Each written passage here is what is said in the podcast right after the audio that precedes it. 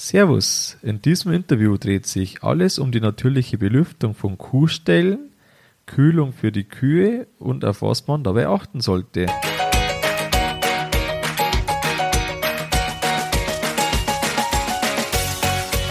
Herzlich willkommen beim Kuhstall Bau und Umbau Podcast. Hier bekommst du viele nützliche Ideen und Tipps für deinen optimalen Stall mit Blick auf das Wohl von Mensch und Tier. Schön, dass du da bist. Ich bin Gusti Spötzl und ich unterstütze Milchkuhhalter, die richtigen Entscheidungen für ihren Stallbau oder Umbau zu treffen und eine für sich optimale Lösung zu finden, ohne jemals schon einen Stall geplant und gebaut haben zu müssen. Hallo in der heutigen Folge. Mit dem heutigen Gast spreche ich über die Grenzen der natürlichen Belüftung, wo sich Hubfenster eignen, über die Stallausrichtung und die Dachneigung. Das hat weniger Einfluss, als man manchmal denkt oder auch manchmal hört. Über den Hitzestress und wie man dagegen arbeiten kann. Über Kühe kühlen im Melkbereich und noch mehr. Und wenn du auch dich mit dem Thema schon öfters auseinandergesetzt hast, da bin ich mir sicher, dass auch für dich noch was Neues dabei ist. Vielleicht hörst du den Podcast jetzt beim Liegeboxen einstreuen, wenn du dir jetzt eben die äh, Liegeboxen pflegst von deinen Kühen und da irgendwie vielleicht Ohrstöpsel im Ohr hast. Und nebenbei, da nimmst du jetzt dann einfach was mit. Das ist eine super Sache, wenn man einfach eine Arbeit hat, wo man nebenbei noch was mitnehmen kann. Und wenn du das jetzt gerade eben dort machst, kannst du dich richtig reinfühlen, wie sich die Kuh eben im Stall fühlt. Am besten, es hat noch irgendwo 25 oder 30 Grad und dir läuft die Suppe runter.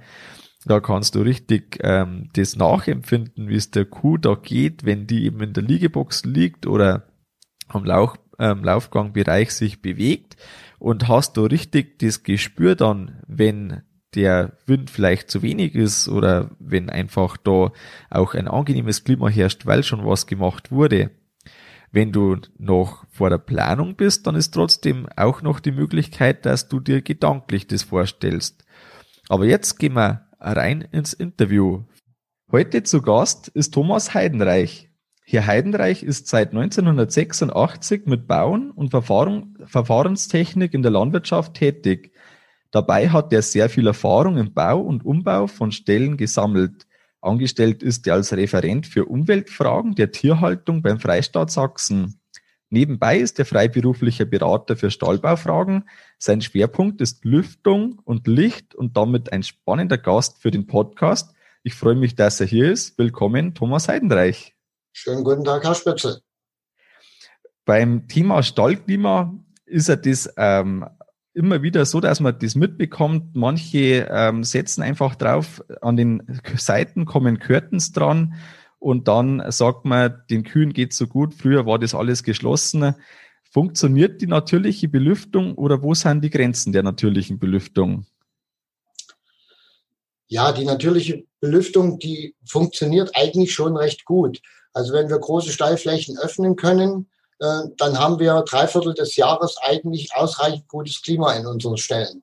Aber wir müssen auch berücksichtigen, dass in den letzten 20 Jahren ganz stark ein Trend vom Warmstall zum Außenklimastall stattgefunden hat und dass die äh, natürliche Thermik damit äh, im Prinzip kaum noch stattfindet in den Sommermonaten, weil Innenklima gleich Außenklima, das heißt, wir haben keine Temperaturdifferenzen und wenn wir dann windstille Tage haben und äh, passiert dann kein ausreichender Luftwechsel mehr. Und das Problem ist, äh, dass unsere Kühe ja inzwischen Kraftwerke sind. Jede Kuh produziert weit über 2000 Watt pro Stunde und diese Wärme muss die Kuh loswerden. Und wenn dann nicht ausreichend Windwechsel ist, Luftbewegung ist, äh, dann kann die Kuh ihre Wärme nicht mehr loswerden und dann nützt auch die offene Stallwand nichts mehr, weil im Prinzip im Stall die Luft steht, ganz einfach. Und äh, damit steht die Kuh quasi wie im eigenen Saft, in ihrer eigenen Wärme und die Wärme wird nicht abtransportiert. Das ist das große Problem. Ansonsten, äh, Jalousien ist eine Grundvoraussetzung für den Stall. Und wenn ich zum Beispiel sage, ich habe einen Doppel-Drei-Reiher, also sechs Reihen Kühe, dann brauche ich an der Wandhöhe mindestens 3,50 Meter zu öffnende Wandfläche rechts und links, um ausreichend erstmal Luft in den Stall reinzubekommen und auch wieder die Wärme abzutransportieren. Das geht aber eben nur bis eine Außenwindgeschwindigkeit von mindestens einen Meter, besser zwei Meter, weil dann im Stall bei unseren inzwischen 35, 38 Meter breiten Stellen nichts mehr sonst ankommt. Das heißt, der Wind wird im Stall immer weniger. Wir stellen uns auf den Futtertisch, haben die Tore auf und denken, hoch, ist aber schönes Klima. Nee, haben wir nicht. Das Klima zwischen den Kühen ist ganz anders als das auf dem Futtertisch. Weil die Kühe sind im Prinzip, ich sag mal, ein Hemmnis für den Wind. Unsere Übertriebe, die Wände von den Übertrieben sind Hemmnisse und sogar die Stallausrüstung verwirbelt den Wind leicht und verlangsamt ihn. So, wenn man denkt, auf der einen Hälfte habe ich noch ein gutes Stallklima, dann ist auf der anderen Hälfte schon gar nicht mehr ausreichend. Ja, das äh, ist äh, das bekommt man auch mit, wenn man in den Stellen dann steht wirklich und denkt man sich eben draußen weht doch immer guter Wind, was ja trotzdem noch als Argument genannt wird, dass man eigentlich dann das ganzjährig reicht. Aber da merkt man ja, wenn die Kühe dann atmen und eher dann richtig hecheln, dass das nicht reicht. Manchmal wird noch was anderes gebaut als Curtains, also Hubfenster, Doppelstickplatten oder äh, so in die Richtung. Was halten Sie von den Systemen? Naja, wenn ich sowas mache wie Hubfenster, Doppelstickplatten, kann ich ja nur die halbe Wandhöhe aufmachen, weil ich muss ja irgendwo hinfahren können. Und äh, ich sag mal, für Jungrinder, für Kälber ist das eine sehr geeignete Geschichte, dort für die Lüftung was zu machen weil die Doppelsteckplatten auch sehr gut schließen können. Die kann ich ziemlich straff einbauen. Und äh, da sind sie gut geeignet. Für die Jungrinder auch noch. Da reicht das aus, weil die haben ja nicht den Energieumsatz wie eine Milchkuh. Aber bei den Milchkühen müssen wir heute sagen, ist das zu wenig. Und da ist, glaube ich, auch wichtig, dass man den Unterschied macht und einfach das sieht, welche Wärmeleistung die Kühe haben. Ja. Was ist Ihnen jetzt, äh, Sie haben schon gesagt, bei der Gebäudeplanung eben auf das aufpassen, dass die Seitenhöhe da entsprechend hoch ist. Ähm, wie steht's um die Ausrichtung? Das ist da nicht immer eindeutig, wie ein Stall am besten ausgerichtet werden soll. Wozu stehen ja, Sie da? Normalerweise wäre es ideal, wenn wir unsere Stelle im Prinzip äh, von Südost nach Nordwest bauen könnten, weil wir hauptsächlich in der Bundesrepublik in der Südwest-Westrichtung haben. Äh, aber äh, meistens haben oder passen die Grundstücke dann nicht dazu und ich muss dann den Stall doch ganz anders hinstellen. Das wäre das eine. Das Ganze gilt aber eigentlich auch nur, wenn ich einen einzelnen Stall stelle. Sobald ich einen Stall, äh, noch eine Siloanlage, einen Bergeraum daneben stelle, ein großes Melkhaus, dann beeinflussen sich die, die Gebäude so derart, dass eigentlich die Hauptwindrichtung kaum noch eine Rolle spielt. Es sei denn, äh, ich ziehe den Stall mit dem Dach so hoch, dass der alle Gebäude, anderen Gebäude voll überragt, damit ich da oben eine, eine Saugströmung kriege, die mir noch Luft absaugt. Aber trotzdem passiert unten bei den Tieren kaum noch was. Wie steht insofern, Entschuldigung, insofern ja. ist es eigentlich bei größer werdenden Betrieben, wo mehrere Ställe sind, vollkommen egal, wie rum das stehen. Haben Sie eine Dachneigung, die Sie favorisieren? Ich habe es nicht verstanden, bitte. Haben Sie eine Dachneigung, die Sie favorisieren? Ja, da wird auch immer gesagt, wir brauchen eine möglichst hohe Dachneigung, damit äh, im Prinzip der Auftrieb höher wird. Ich sagte aber schon eingangs, wir haben im Sommer gar keinen oder fast keinen Auftrieb mehr, nur noch über der Kuh. Und äh, dann würden Dachneigung von 10 Grad vollständig reichen, im Prinzip in unseren Stellen. Aber aus ästhetischen Gründen machen wir im Regelfall 15 Grad, manche eben auch noch bis 22 Grad. Aber die 22 sind absolut nicht notwendig. Ähm, ich gebe jetzt meistens 15 Grad vor. Das hat aber mehr was mit Ästhetik als mit äh, Strömung zu tun. Wichtiger ist die hohe Traufe. Für, die, für den Luftaustausch dann wieder, ja. Für den Luftaustausch, genau. Genau. Ähm, Lichtplatten und Lichtfürst werden ja ganz gern mal eingebaut, also je nachdem, welche Dach man, äh, Dachart man hat, besonders der Lichtfürst ist in Bayern verbreitet, ähm, bei Faserzementplatten auch die Lichtplatten im Osten oder ander, anderen Teilen Deutschlands. Ähm, bei uns speziell war es jetzt so, dass wir auf einen Lichtfürst deshalb verzichtet haben, weil sonst ähm, in der Sonne eine komplette Liegeboxenreihe um circa drei Nachmittag äh, voll in der Sonne gewesen wäre. Da habe ich gesagt, der Lichtfürst, der ist da eher kontraproduktiv, auch wenn es für die Helligkeit vom Stahl eine super Sache ist. Ähm, auf, auf was sehen Sie oder auf was legen Sie Wert darauf, dass man achtet, wenn man eben ein Lichtfürst beziehungsweise Lichtplatten einbauen möchte? Also erstmal äh, ist es ganz, ganz wichtig, die Lichtplatten nicht gleichmäßig über den Stall zu verteilen. Dann habe ich immer die Gefahr, dass ich direkte Sonneneinstrahlung in die Liegeboxen bekomme. Äh, wenn, dann würde ich immer ein Lichtband in Fürstnähe einbauen. Und wenn ich sparen will und will keinen Lichtfürst einbauen, der in der mittig ist, so, äh, dann kann man zum Beispiel mit einer angedeuteten Schädkonstruktion, also mit zwei überlappenden Dächern, wie zwei Pultdächer so zusammengestellt, äh, kann man im Prinzip den, den Fürst ablösen und äh, dann im Prinzip das überragende Dach nach Norden oder nach Osten stellen. Und ich kann dann auf dem unteren Dach unter der Überlappung eine Lichtplattenreihe einbauen, die dann nicht mehr voll sonnenbestrahlt wird. Zumindest nicht in der Mittags- oder in der Nachmittagszeit, wo es am heißesten wird. Und Vormittag ist es nicht ganz so schlimm.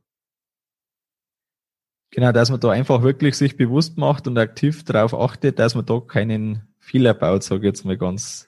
Ja, also da muss man wirklich aufpassen, aber das ist dann schon eine Sache, die man wirklich mit dem Architekten oder dem Bauingenieur besprechen sollte, äh, dann zu berechnen, wann, um welche Uhrzeit, wo ist welches Licht dann durch Lichtplatten da. Es ist ja nicht bloß die Liegeplätze, die uns Probleme bereiten. Das ist ja zum Beispiel auch abtrocknendes Futter oder viel zu warmes Futter, das dann die Kühe gar nicht mehr mögen, wenn die Sonne da voll drauf haut. Richtig, genau. Die Kühlung von den Kühen, ab wann sollten Ihrer Meinung nach Kühe gekühlt werden? Sind da ein paar unterschiedliche Meinungen unterwegs? In der Regel beginnen sie irgendwo so bei, bei 16, 18, 20, 22 Grad, je nachdem, wer, wer spricht. Wo ist Ihrer Meinung nach äh, der Start, an dem Kühe gekühlt werden sollen oder müssen? Also früher haben wir gesagt, okay, ab etwa 24 Grad beginnt bei den Kühen Hitzestress. So, da fangen sie dann auch die Futteraufnahme, also reduzieren sie langsam. Das merkt man dann früher am Restfutter, am Futtertisch, dass sie dann einen Tag vorher schon Hitzestress hatten. Äh, wir müssen sagen, dass mit der steigenden Leistung sich dieser ganze, diese ganze Geschichte unwahrscheinlich verschiebt. Äh, als ich vor 20 Jahren mit Lüftung angefangen habe, haben wir gesagt, okay, wir müssen lüften, bevor der Hitzestress beginnt, damit die Kühe sich auch nicht erkälten. Das bedeutete eine Einschalttemperatur von 20, vielleicht 22 Grad. Ähm, da sind wir jetzt schon runter und sagen, wir brauchen mindestens 18 Grad. Es gibt Untersuchungen von äh, Rostock-Dummersdorf, von der Landesforschung dort, äh, dass die Panzentemperatur schon bei 12 Grad Stalltemperatur anfängt anzusteigen. Nun muss ich aber sagen, ich würde dann nicht nach der Panzentemperatur lüften, äh, sondern der, der, die Kuh kann ja auch etwas äh, regulieren. Ne? Dafür ist ja der Körper da. Aber wenn wir dann berücksichtigen, dass wir gegebenenfalls bei äh, etwa 18 Grad so einen leichten Knick bekommen, dass die Panzentemperatur dann schneller ansteigt, in diesem Bereich sage ich heute, äh, mindestens 18 Grad muss begonnen werden. Und je nachdem, wie groß die Ställe sind, ob ich äh, schlechte Luft habe, also bei, in den Großanlagen hier im Osten, da fangen wir schon bei 15 oder bei 12 Grad an zu lüften, einfach nur um den Luftwechsel zu verbessern. Und wenn wir jetzt schon beim Thema sind, äh, mit was arbeiten Sie am liebsten? Also wenn wir jetzt einen klassischen Liegeboxenstall voraussetzen, ob das jetzt ein Zwei- oder Dreireiher ist, spielt jetzt erstmal nicht die große Rolle. Mit was lüften Sie am liebsten, wenn Sie die Wahl haben? Also äh, ich habe sehr, sehr viele verschiedene Ventilatoren ausprobiert, auch die großen Big Fan und äh, verschiedene kleine Ventilatoren. Ich bin dann bei wenigen Ventilatoren äh, verblieben, wo ich gesagt habe, hier ist die Luftleistung, die Strömungsgeschwindigkeit und auch die Lautstärke äh, irgendwo optimal. Und das sind Ventilatoren, je nach Stallhöhe. Man muss auch mal gucken, alte Ställe sind meistens sehr flach, dann muss man entweder Schutzgitter einsetzen oder kleinere Ventilatoren. Arbeite ich heute im Schnitt mit Baugrößen angepasst an die Stelle von 55 Zentimetern bis etwa 90 Zentimeter. Und das sind Ventilatoren, die eigentlich aus dem Schweinebereich kommen die also sehr resistent sind, auch äh, ammoniakresistent und andere Dinge, denn wir müssen berücksichtigen, die Ventilatoren stehen ein halbes Jahr. Und für einen Ventilator ist nichts schädlicher, als wenn er steht. Dann kann sich Kondensat im Motor bilden und kann er kaputt gehen. Aber diese Ventilatoren aus dem Schweinebereich sind eigentlich sehr gut geeignet, weil die auch gekapselt sind äh, mit einem hohen IP-Wert. Und äh, da haben sich dann so einige Favoriten rausgebildet. Also die meisten Ventilatoren, die ich einsetze, sind im Bereich 71, 80 und 91 Zentimeter. Je nachdem, was ich erreichen will. Und auch mit einer Drehzahl von äh, 850 bis 900 Umdrehungen, um einen guten Impuls in den Stall reinzukriegen. Es geht also nicht nur darum, äh, viel Luft mit den Ventilatoren zu schaufeln, sondern wir wollen eigentlich wie durch einen Tunnel Sie kennen es ja bei der Auto, beim Autobahntunnel, wollen wir mit den Ventilatoren die Luft dort durchziehen, durchschieben, durch den Stall. Im Liegebereich. Auf Im was, Liegebereich, ja. Auf was achten Sie da, wenn Sie jetzt einen Stall ausstatten? Wie, wie hoch sollten die Windgeschwindigkeiten auf der Kuh sein, mindestens? Ja, es gibt da Untersuchungen, die kommen eigentlich aus dem Geflügelbereich, aber man kann die auch so übersetzen für die Kühe, äh, die da sagen, äh, zweieinhalb Meter pro Sekunde ist eine optimale Geschwindigkeit. Und zwischen ein und vier Meter pro Sekunde erreichen wir noch eine sehr gute Kühlwirkung. Alles, was weniger und auch wieder mehr ist, ist nur noch Zug. Es ist im unteren Bereich nicht wirksam und im oberen Bereich nur noch Zug. Und äh, wie schaffen Sie das, dass dann auch genug Frischluft in den Bereichen kommt, wenn eben die Luft bei 30, 35 Grad, die man ab und zu hat, wenn die da eigentlich steht, mehr, mehr oder minder, weil einfach der, der Wind von außen nicht kommt. Und dann hat man ja die Ventilatoren, die das verwirbeln, aber im Endeffekt bekommt man ja da noch nicht wirklich die Frischluft von außen rein. Wie handhaben also, Sie das? Das ist nicht ganz so. Wenn ich äh, im Prinzip die Ventilatoren äh, so anordne, dass die die Luft durch den Stall durchschieben. Und ich habe wegen mir, dann nehmen wir wieder so einen Doppel-Dreireiher, Dort habe ich auf den Doppelliegeboxen, also zweimal Doppelliegeboxen, vier Ventilatoren. Dann habe ich dort 60.000 Kubikmeter Luftleistung. Die Luft muss ja irgendwo herkommen. Und die Ventilatoren holen die sich von der Seite, von den Körpers im Prinzip, von den geöffneten und schieben die Luft durch. Und man kann das ganz eindeutig feststellen, äh, indem man das mal macht, wenn es nicht so warm ist und äh, man relativ schlechte Luft im Stall hat und schiebt dann mal mit den Ventilatoren durch, den Kühen schadet das nichts, dann merkt man eindeutig schon per Geruch, wie man die Luft verbessert. Und äh, wie stehen Sie da dazu, wenn man querlüften möchte, äh, möchte, also quer zum Stall, was ab und an gemacht wird, dass man sagt, nicht in der Liegeboxenlinie, sondern quer dazu? Ja, Querlüftung kann man machen, kommt jetzt auch mal wieder aus den USA, aber äh, die Crossbahnlüftung, die können wir, so wie sie in den USA ist, bei uns nicht machen, aus Tierschutzgründen. Da würden uns die Tierschützer aber äh, ganz gewaltig auf die Füße treten, weil das völlig geschlossene Ställe sind und das wär, könnte ich mir bei uns gar nicht vorstellen. Es gibt immer mal wieder solche Sachen, dass man, äh, ich sag mal, auf einer Seite der Kürz dann dahinter die Ventilatoren ansetzt und querlüftet. Aber bei der Querlüftung ist es halt so, wenn ich dann die Liegeboxen wieder quer zum Luftstrahl habe, dann erreiche ich nicht eindeutig alle Liegeboxen. Das heißt, ich habe dann Liegeboxen schlechter gelüftet und Liegeboxen, die voll im Luftstrahl liegen. Ich bin kein Freund davon, aber aus äh, bestimmten Gründen, zum Beispiel wenn äh, der Betrieb in, in Dorflage ist und der Nachbar hat äh, an der Steilstirnseite nicht weit weg seine Terrasse im Sommer, dann können wir ihm nicht die schlechte Luft vom Stall auf seine Terrasse abends blasen. Und äh, dann muss man schon mal variieren und auch Ventilatoren eventuell querblasen lassen. Ansonsten würde ich immer sagen, längs durch brauche ich die wenigsten Ventilatoren und habe die höchste Wirksamkeit. Haben Sie schon Erfahrungen mit einer Schlauchbelüftung gesammelt? Ja. Ähm, bei Schlauchbelüftung ist das so, dass also im Hit, äh, Hinblick auf Hitzestress bei den Kühen jetzt. Ja, äh, das, die nehmen natürlich unwahrscheinlich viel Volumen in, im Stall ein über den Liegeboxen. Ne? Und ich bin auch begrenzt. Also wenn ich jetzt so einen Schlauch habe, ich glaube jetzt bis 92 Zentimeter gibt es inzwischen die, die Schläuche. Wir haben einen äh, Meter drin, aber irgendwo ja, soll irgendwo eine Grenze sein. Also so die meisten, die ich sehe, sind so 70, 80 Zentimeter oder eben die, die 91er. Und wenn ich dann sehe, da hängt eine Ventilatorleistung von 18.000 Kubikmeter dahinter, und wenn ich dann überlege und sage, ich bräuchte eigentlich, um eine Kuh optimal zu kühlen, zwischen 600 und 1000 Kubikmeter, ähm, dann reicht das nicht. Natürlich wird über die Düsen dann ein punktueller Effekt erzeugt und die Kühe mögen das auch ganz gut, aber ich muss dann auch über jeder Kuh eine Düse haben. Nachteil der ganzen Geschichte, wer macht die Dinger sauber, wenn die aus Folie sind? Und die zweite Geschichte, die sind sehr teuer im Verhältnis, wenn ich nur frei blasende Ventilatoren einsetze.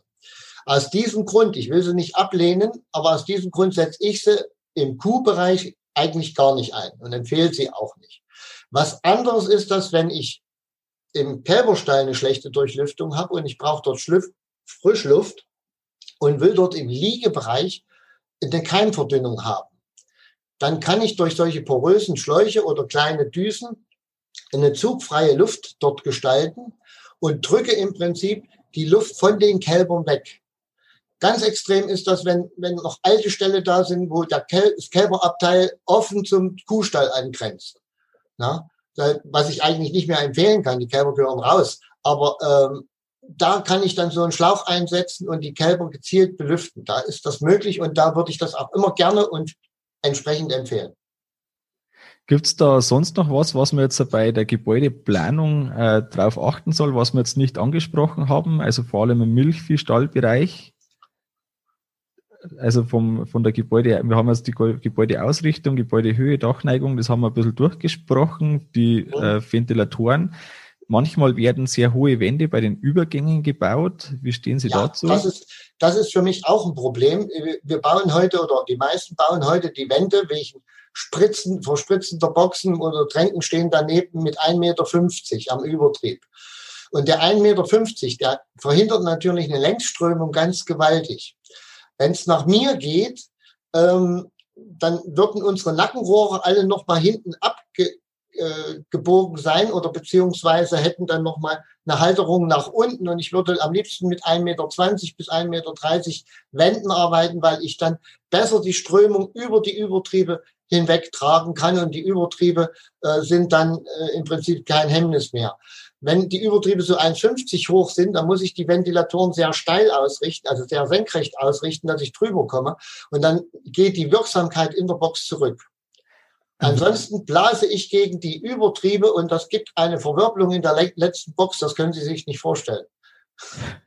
Ja, ähm, ein Windschatten erzeugt man da im Endeffekt in der ersten Box ganz leicht, oder? Wenn die Wände eben zu hoch sind, auch wenn man die Ventilatoren steiler stehen lässt. Also äh, man, man kriegt das schon hin, dass man äh, im Prinzip die Boxen gut durchlüftet. Natürlich die Box, die hinter der äh, hinter der Wand ist, die ist dann immer relativ schlecht durchlüftet. Das kommt dann erst wieder zwei, drei Boxen hinter der Wand, steigt die Durchlüftung wieder an. Es hängt jetzt davon ab, äh, wie man den Stall gestaltet. Wenn äh, man jetzt sagt, ich habe einen bestimmten Typ von Ventilator, den ich zum Beispiel empfehle, oder mit einer bestimmten Drehzahl, dann baue ich die Ventilatoren alle 18 Meter. Okay. So. Äh, die 18 Meter, die haben sich so ergeben aus verschiedenen Messungen. Dann geht dann die Luftgeschwindigkeit irgendwo so um auf, auf einen Meter pro Sekunde zurück. So, dann, äh, wenn ich dann den Stallbau berücksichtigen kann und kann sagen, okay, ich mache 15 Liegeboxen hintereinander, dann kann ich immer ein Abschnitt, dann kommt wieder ein Übertrieb. Wenn ich das so halbwegs hinkriege, das können 14 sein, das können auch mal 16 sein. Dann habe ich natürlich die Ventilatoren optimal eingesetzt und dann macht es hinten nichts mehr mit dem Übertriebs, mit der Übertriebshöhe. So, und das passt eigentlich auch ganz gut zu unseren Stallrastern, die wir einsetzen, ne? die verschiedenen Firmen. Die haben alle so zwischen 6 Meter und 6,25 Meter als Standard-Stallraster äh, und da funktioniert das ganz gut. Wenn dann in den Liegeboxen noch Stützen sind, dann kann ich die hervorragend nutzen zum Anbringen der Ventilatoren. Das ist dann eine ideale äh, Kombination auf jeden Fall. Ja. Sie beim äh, Fressbereich auf Lüftung oder Kühlung, allgemein Kühlung? Ja, das äh, kann, also kann man machen. Ich habe das in einigen Stellen gemacht, äh, auf Wunsch des Betreibers. Da haben wir nochmal praktisch über dem Futtertisch, so halb über dem Futtertisch, halb über dem Fressgitter oder Nackenriegel, Ventilatoren angebracht, nochmal zusätzlich, um dort die Frischluft zu verbessern. Das waren aber eben auch Stellen, die sehr weit zugebaut waren Trend wird dahin gehen mit weiterer Leistungssteigerung, dass wir Vernebelungsanlagen über die Futterkrippe bauen, beziehungsweise eben die Schnittstelle Fressgang äh, Krippe und dass wir dort noch eine zusätzliche Vernebelung mitmachen, um zusätzlich zu kühlen. Ja, die ersten Landwirte gehen jetzt den Schritt, ich sage es mal, bis 10, 11.000 kriegen wir es mit Lüftung ganz gut hin. Und wenn ich dann an die 12.000 Liter Leistung rankomme, müssen wir dann noch einen Schritt weitergehen. Wie setzen Sie die Kühlung beim Vorwartebereich ein, äh, vom Melkstand oder Roboter? Ähm, dort setze ich eigentlich nur Ventilatoren ein. Wir haben also versucht, mit Einweichanlagen dem Schweinebereich Versuche gemacht. Äh, die waren dann die Kühe so feucht, ähm, dass ich im Prinzip, äh, äh, wie soll ich sagen, äh, einen Hexenkessel im Melkstand erzeugt habe. Also es war im Prinzip nur noch eine Waschküche. Also ich müsste dann schon mit einer Hochdruckvernebelung von den Schweinen arbeiten. Das geht, das funktioniert. Und ansonsten Ventilation und zwar immer vom Melkstand weg. Das heißt also vom Melkstandeingang im Prinzip Richtung Stall, Richtung Vorwartehof, je nachdem wie die Stallkonstruktion ist. Und zusätzlich, was jetzt immer mehr kommt, äh, ist dann auch Ventilation im Melkstand mit kleinen Ventilatoren. Und zwar einmal, um die Kühe zu kühlen und auch die Luft zu verbessern, die Fliegen zu vertreiben. Äh, setzen wir dann aufs Melkstandgestell im Prinzip hinten zwei kleinere Ventilatoren drauf, die auch Drehzahl geregelt sind, die Richtung Eingang blasen. Und wenn ich für den Melker noch was Gutes tun will, dann gibt's äh, so Meter bis Meter 30 äh, regelbare Ventilatoren von oben. Dann kriege ich nämlich auch mein, meine Melkergrube noch schön durchströmt. Und das ist auch Drehzahl geregelt. Das muss auch so sein, weil ich habe die Erfahrung gemacht, gerade bei in unseren Lohnarbeitsbetrieben, wenn die Frauen dort arbeiten, läuft der entweder gar nicht oder auf Stufe 1 und 2. Und wenn die Männer äh, melden, dann läuft der auf Stufe 5. Das war's auch schon mit dem ersten Teil vom Interview. In zwei Wochen, da erscheint der nächste Teil. Da geht's um das Thema Beleuchtung und natürliches Licht. Und ein ganz großer Bestandteil ist die LED-Beleuchtung. Bleib äh, da dran, abonniere den Podcast und wenn du mir einen Gefallen machen möchtest, teile dieses Wissen, das Herr Heidenreich da von sich gibt, teils mit zwei Freunden, von denen du vielleicht weißt, die sind vorm Stahlbau oder möchten etwas optimieren. Damit hilfst du ihnen bei dem, dass sie ihren Betrieb nach vorne bringen. Und mir hilfst du, dass der Podcast bekannter wird und damit noch viel mehr Interviewgäste auch möglich werden, von denen du wieder mit dem Wissen profitierst. Das war's mit der Folge vom Kuhstallbau Podcast. Sei auch nächstes Mal wieder dabei. Dein Gusti Spötzl.